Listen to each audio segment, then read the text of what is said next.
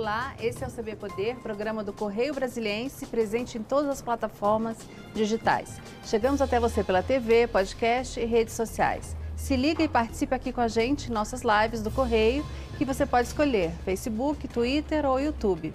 Lembrando que o CB Poder é uma parceria do Correio e da TV Brasília. Eu sou Ana Maria Campos e aqui com a gente o comandante da Polícia Militar do DF, Coronel Márcio Cavalcante Vasconcelos. Bem-vindo ao CB Poder. Muito obrigado, Ana. Obrigado pelo convite, obrigado a todos aqueles que estão nos assistindo. Você está há oito meses no comando de uma das corporações mais importantes do Brasil, né? Porque você é, cuida aqui da segurança da, da, da, área institucional, da presidência da República, essa área que tem muitas manifestações. E a Polícia Militar deu uma demonstração importante aqui no 7 de setembro, né? Foi bem na sua gestão. Como é que foi essa experiência do 7 de setembro, quando tudo começou ali, parecia que não ia dar, não ia dar certo, né? E depois parece que tudo correu bem. Como é que foi isso? Então, vamos lá, eu completo, eu assumi o comando da corporação dia 2 de abril. Né? Eu tomei posse dia 5, vamos completar oito meses de comando.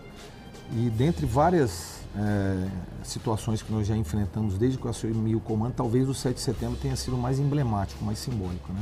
Eu já vinha de uma experiência passada na própria Secretaria de Segurança Pública, trabalhei por quase seis anos na Secretaria, era o subsecretário de Operações Integradas e já tinha uma relação com a questão das manifestações de muito conhecimento. Então, eu conhecia, eu conheço os movimentos sociais, conheço os representantes e a gente vinha construindo já um diálogo tanto com o atual subsecretário, que é o Coronel Fábio Augusto, que me substituiu, com o próprio secretário de Segurança e o comando dessas manifestações que vinham sendo levadas a efeito por redes sociais, era uma manifestação diferente, tinha estava tendo uma polarização em relação ao governo e né, alguns antagonistas, o agro muito forte ali bancando uhum. isso, e a gente já vinha construindo uma tratativa de como ia ser a dinâmica lá no dia 7 de setembro.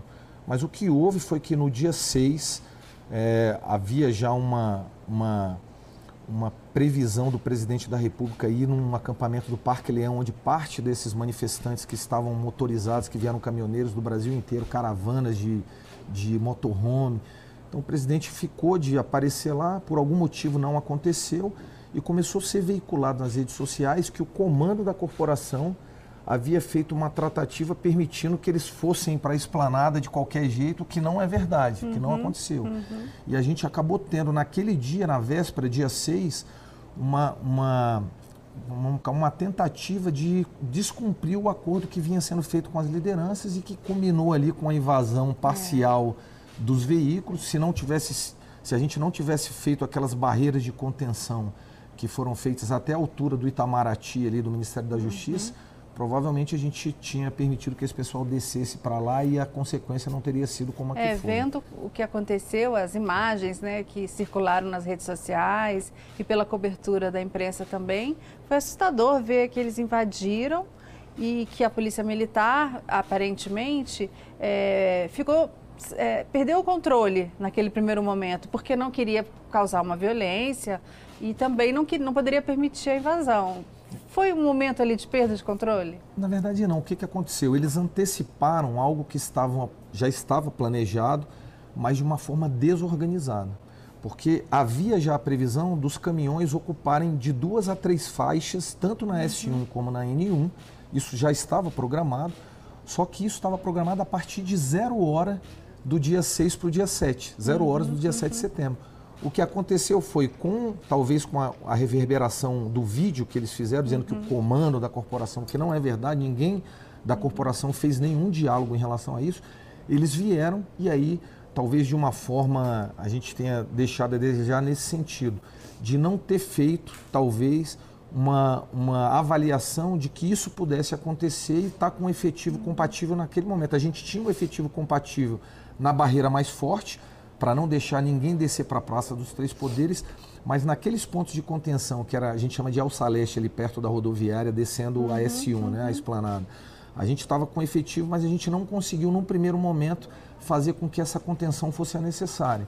Então, eles tinham uma previsão de ocupar a, aquelas faixas, mas não da forma que foi, de maneira uhum. assodada, uhum. sem planejamento, sem a nossa instrução, sem um, um, um grupo de policiais para acompanhar, e até a gente conseguir se organizar para fazer isso, a gente teve aquele pequeno prejuízo. Foi a maior ali. manifestação ocorrida em Brasília? Não. Não? Não qual, foi. A gente qual teve, foi a maior? A gente teve, é, na época da. Eu nem vou dizer manifestação, vou dizer ocupação daquela uhum. área, né? Porque é, a gente vai dizer o que é manifestação, vai entrar no campo político. A gente teve na, na vitória do Brasil na Copa do Mundo. Quando a, ah. aqueles jogadores chegaram, a gente teve mais gente do que a gente teve ali. A gente teve nessa manifestação agora de 7 de setembro, aproximadamente, a gente estimou aproximadamente de 420 mil a meio milhão de pessoas ali na Esplanada. Nossa, muita né? gente mesmo. Fazendo isso de maneira técnica, né? com, com uhum. o método Jacobs, que é um método utilizado pelo Corpo de Bombeiros. E... Mas a gente teve também, por exemplo, na posse do presidente Lula, também foi uma, uma manifestação que a gente teve muita gente ali na Esplanada. Agora, essas manifestações... Ou seja, está empatado. Lula é, e Bolsonaro estão tá, empatados essas na Essas manifestações na, na populares... Esplanada a gente tem tido é, manifestações de maneira muito reiterada, mas com um volume de público que a gente teve no 7 de setembro, fazia tempo que a gente não tinha. Aquele procedimento que foi adotado no governo Hollenberg, de construir um muro na época do impeachment, aquilo deu certo? Você acredita que aquilo é, Olha é só, correto? Eu, eu, naquela época eu estava na Secretaria de Segurança, a secretária era a secretária Márcia, uhum. né? É, o subsecretário à época era o coronel, se não me engano, era o coronel Santana, que era o subsecretário. E naquele momento, pela polarização que a gente tinha da questão do impeachment, era o impeachment, né? A, a presidente Dilma contra estava ali. Favor, contra a favor. Muito fortes as, as duas polarizações. Né? E o momento de manifestações, a gente vinha de uma sequência de manifestações meio que de briga daqueles movimentos MBL, vem para a uhum, rua uhum. exigindo o impeachment da presidente. E o pessoal de esquerda com, com os movimentos sociais, com a, os movimentos sindicais apoiando já vinham meio que se digladiando há, há bastante tempo ali. Uhum. Então, naquele momento, eu entendo que a decisão que foi tomada para fazer aquele muro que o pessoal falou que era o muro da vergonha uhum. foi a melhor possível. Por quê? Porque, na verdade, foi um caso que deu muito certo. Inclusive, a gente foi procurado depois por vários outros países para fazer um estudo né, do uhum. case, que foi aquele uhum. case. Muita gente falou: ah, a gente não tem que criar muros, tem que criar pontes. Mas na análise de segurança, análise de inteligência, análise de segurança indicavam que se a gente não fizesse aquilo, a possibilidade da gente ter um confronto e talvez ter ali é, algo que saísse do controle, e aí a gente ter que usar tropa de choque, ter que usar tudo aquilo que é muito ruim, tanto uhum. para a imagem da cidade como para a imagem do, da instituição e do governo, né? É, a gente achou que era a melhor solução. E eu entendo que no final o resultado mostrou que era realmente a melhor solução. A Polícia Militar de Brasília não é tida como uma polícia violenta, não, como em outros estados, não é? Isso contrário. é uma é um mérito grande da, da corporação? Ao contrário, eu vou tomar como base não apenas todas essas manifestações, mas o próprio 7 de setembro. A gente teve quase meio milhão de pessoas ali, a gente não teve um registro sequer de atuação policial negativa ou um registro sequer é, de algum tipo de violência policial ou de ação policial na Polícia Civil. O que a gente teve foram, nós tivemos lá, nós tivemos vários registros de atendimento de saúde, então pessoas pela pressão, pelo calor que estava fazendo muito, que passaram mal, e a gente teve, se eu não me engano, dois casos de furto, né? furto do tira celular do bolso, tal, que foram levados mas a atuação da Polícia Militar em relação aos manifestantes, nós não tivemos nenhum tipo de problema nessa manifestação. E só para completar a pergunta, nós somos uma polícia que tem como visão de futuro, visão institucional no nosso planejamento estratégico, ser a polícia exatamente cidadã, aquela que cumpre a lei, que garante os direitos fundamentais de cada um cidadão previsto na Constituição e respeita a dignidade da pessoa humana. Esse é o foco do nosso planejamento estratégico, que é a polícia que a gente quer ser, a polícia cidadã é que naquele, ainda falando da manifestação do 7 de setembro, é, teve até uma, uma determinação da Secretaria de Segurança Pública para que os policiais militares não se manifestassem, não participassem e também não tirassem folga para não poder né, participarem, mesmo que se, fosse a paisana. É, a Polícia Militar do DF é bolsonarista? Não, eu acho que a gente não pode nunca dizer isso. A gente é uma polícia militar formada de pessoas e as pessoas têm as suas convicções políticas independente da farda que veste. Agora, como instituição, a gente não pode afirmar isso de jeito nenhum. Né? Por exemplo, na, naquele momento, nós recebemos essa recomendação do, da, da Secretaria, o próprio governador se manifestou em relação a isso, porque houve, uhum. na verdade, eu acho que houve um movimento que foi criado antecedendo o 7 de setembro, que estava muito forte, que envolveu um policial de São Paulo, um coronel de São Paulo que se isso. manifestou, uhum. e isso meio que reverberou como se as polícias militares isso. inteiras estivessem apoiando o presidente da República ou, ou determinado movimento político. Isso não é verdade. Né? Nós somos uma polícia, uma polícia de Estado, uma polícia que representa os valores que devem ser representados como uma instituição pública e ela sempre vai pautar, como tem pautado, as suas ações pela legalidade, pelo cumprimento às leis, pelo respeito ao cidadão. Nós tivemos, inclusive, uma recomendação do Ministério Público, uhum. né, que, que foi praticamente antecedente ao 7 de setembro, foi numa sexta-feira nós recebemos, 7 de setembro ia ser de segunda para terça, é, essa recomendação solicitando para que nós escalássemos todo o efetivo policial de prontidão, para que entrasse em prontidão, para evitar que o policial Verdade. pudesse se manifestar. E eu, no, no, naquele momento eu liguei para os promotores militares, né, doutor Nísio, doutor Paulo, doutor Flávio Milhome, que foi quem emitiu, e eu disse para ele não se preocupar, que nós, não, nós tínhamos a certeza que, respeitando a história da nossa instituição, respeitando as manifestações anteriores e a própria forma de atuação, que nós atuaríamos de maneira republicana, que não haveria preocupação com isso da maneira que foi. Né? Nós atuamos como a polícia sempre atuou, independente do momento político, independente de que partido ou qual movimento de esquerda ou direita esteja no poder, a gente vai sempre respeitar o direito de se manifestar, que é um direito constitucional, e a gente vai atuar dentro dos limites da legalidade que a polícia sempre atuou. Coronel Vasconcelos, eu tenho até um depoimento a dar, que nesse é, episódio eu conversei com dois dos promotores da auditoria militar, Dr. Paulo e Dr. Nísio, no dia que, na hora que teve a invasão, né? E, e, e eles demonstraram preocupação, mas ele, o Dr. Nísio me disse, Ana, eu só vou te falar se deu tudo certo ou se deu tudo errado quando terminar. A gente está começando. E no final, eu conversei com ele ele disse: tudo deu certo, parabéns para a Polícia Militar. Então, não dá para a gente analisar um, episódio como esse só pelo início, né? Tem que ir até o fim. Até porque foi um, eu entendo que foi um fato que, que só fugiu do controle porque foi descumprido aquilo que a gente combinou. Uhum, uhum. Né? Uma coisa, talvez, que vale ressaltar ainda no 7 de setembro é que ele foi um 7 de setembro atípico para nós, porque geralmente as manifestações de 7 de setembro, elas são manifestações que trazem o público do Distrito Federal para se manifestar é. aqui naquele momento. E a gente teve, na verdade, muita gente de fora. E eles estavam desarticulados, o que a gente percebeu. Houve negociação com líderes de movimento, com a Secretaria de Segurança Pública e as Forças de Segurança o tempo todo, uhum. dizendo que eram interlocutores qualificados que representariam esse público, mas quando a gente foi para o terreno, isso não se confirmou. Todas as tratativas que foram feitas com os tais representantes não foram cumpridas porque eles não tinham poder de interlocução e de decisão junto àquela. Então era muita gente que veio uhum. meio que acéfala, vamos colocar assim, uhum. sem uma liderança específica e que trouxe para a gente uma dificuldade de negociação porque a gente tinha núcleos isolados se dizendo representantes e quando a gente ia para a prática isso não se confirmou. Não tinha interlocução correta. Não tinha. Agora, é, o, o, presidente Jair Bolsonaro já demonstrou que tem um apreço especial pela polícia militar. Pelo menos em declarações dele, ele, ele já disse que se saísse reajuste para a Polícia Civil do DF, teria que sair também para policial militar e bombeiro militar. Agora a gente vê um movimento é, de entidades que representam a, a corporação pedindo que haja uma, uma um reajuste, haja algum benefício, né, que seja previsto algum benefício para a corporação. Essas demandas já chegaram para o comando da PM? Não, ainda não, não por, através dessas entidades. O que que a gente, o que que eu posso falar? Eu, eu, eu participei, né, em, antes de ser comandante geral, eu tive uma passagem na, na presidência da República e eu, eu, participei mais de perto dessa questão da negociação daquele aumento salarial que teve, que na verdade não foi um aumento, foi um, uma um, um reajuste em relação ao, ao, déficit inflacionário que a gente tinha, enfim. E o auxílio moradia que foi concedido Isso. na e, época? Então, o que, que acontece? Eu entendo que até para, para a saúde do sistema de segurança pública, que todos os benefícios que dizem respeito a aumento, a recomposição salarial, o ajuste remuneratório, eu entendo que eles têm que ser isonômicos. Por quê?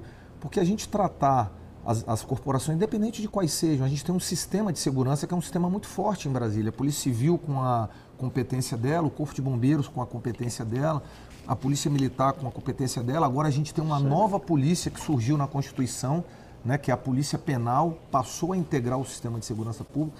Eu entendo que se houver qualquer movimento, seja ele remuneratório ou de benefícios, que seja que saia muito da equidade, a gente vai ter, na verdade, um desajuste que não é bom para nós. É, é que a gente percebe que quando isso ocorre, acaba criando uma, um embate entre as, entre as e não, forças. Não é bom para nós, é bom que a Polícia Civil, pô, nós temos a melhor Polícia Civil do Brasil, né, com um nível de resolução de problemas relacionados a crimes altíssimo, quase de 100%. Eu já vi reportagens agora recente. A gente tem um corpo de bombeiros extremamente fortalecido, a gente tem uma polícia militar que é referência. A gente está agora na criação da polícia penal, entendendo que nós seremos referência no país. A gente tem um presídio federal aqui importante, a gente tem várias estruturas do sistema penal importante. Então eu entendo que para a saúde realmente da segurança pública ela é, é, do Distrito Federal, que qualquer questão que envolva questões remuneratórias devam ser tratadas com a responsabilidade que tem que ter, mas com a, com a isonomia, com a equidade que eu entendo que é o mais é, é, salutar para que as nossas forças de segurança pública estejam bem. É que Não no caso da Polícia Civil, eles estão esperando a, a, a equiparação com o salário da Polícia Federal desde o governo Hollenberg, né? Isso. E não saiu.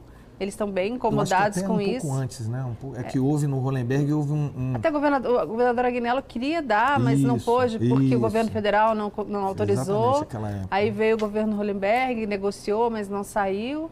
E agora saiu um pedacinho, mas não saiu tudo que eles e, esperam. E de forma alguma, Ana, é, nós como instituição é, seremos ou seríamos contrários a qualquer tipo de benefício para uma entidade co-irmã, como é o caso, por exemplo, que você está citando da Polícia Civil.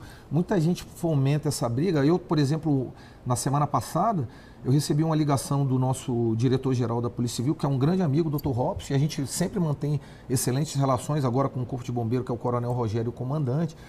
Eu recebi um, uma ligação dele exatamente para tratar da proximidade que a gente deve ter como instituição, da importância que isso é para nós, do sistema de segurança pública. Cada um tá... tem a sua atribuição Lógico, no sistema. A gente nunca vai entrar na esfera de competência da Polícia Civil e vice-versa. E a gente precisa se apoiar.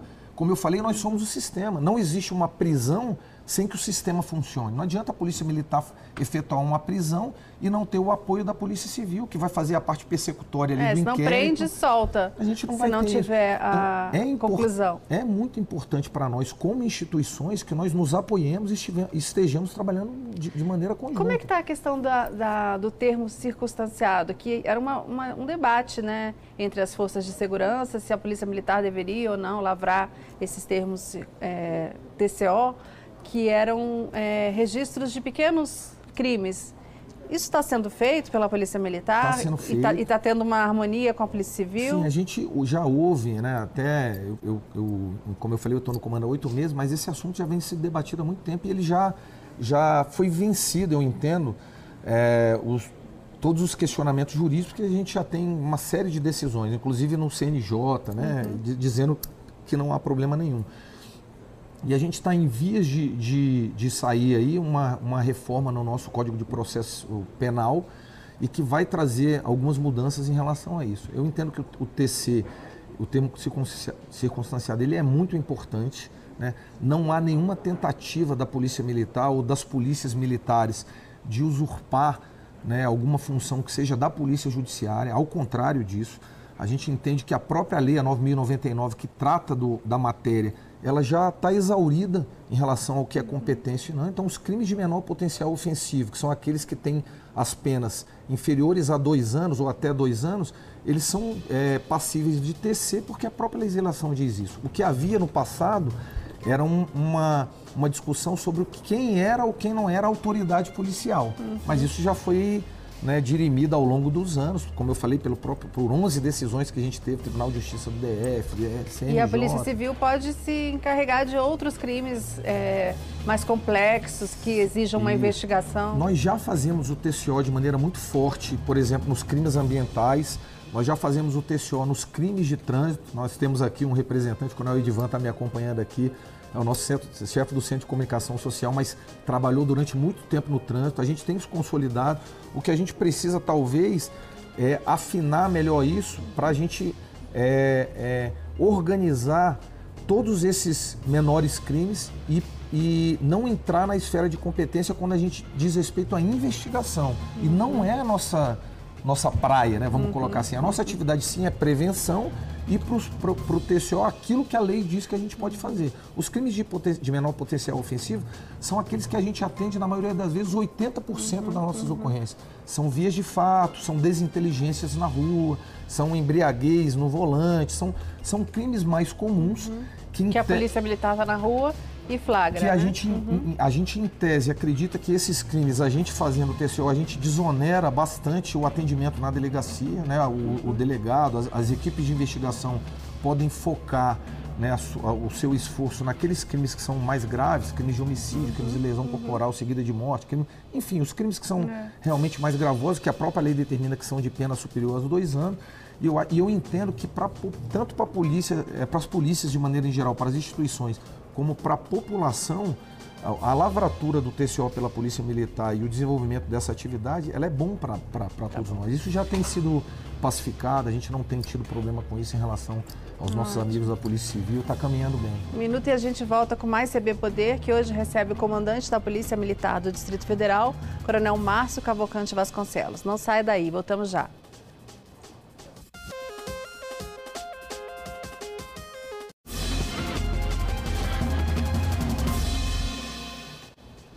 A gente volta com o segundo bloco do CB Poder, que hoje recebe o comandante da Polícia Militar do Distrito Federal, Coronel Márcio Cavalcante Vasconcelos.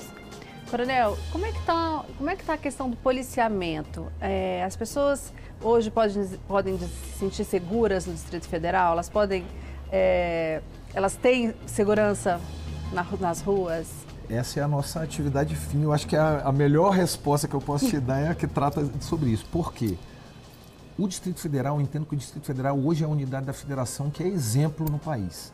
Né? Pelo, se você pegar os dados do Fórum, do Fórum Brasileiro de Segurança Pública nos últimos anos e os dados nossos da Secretaria de Segurança Pública que tem tabulado nos últimos 40 anos, nós estamos vivendo os últimos 4, 5 anos os melhores momentos da segurança pública no Distrito Federal.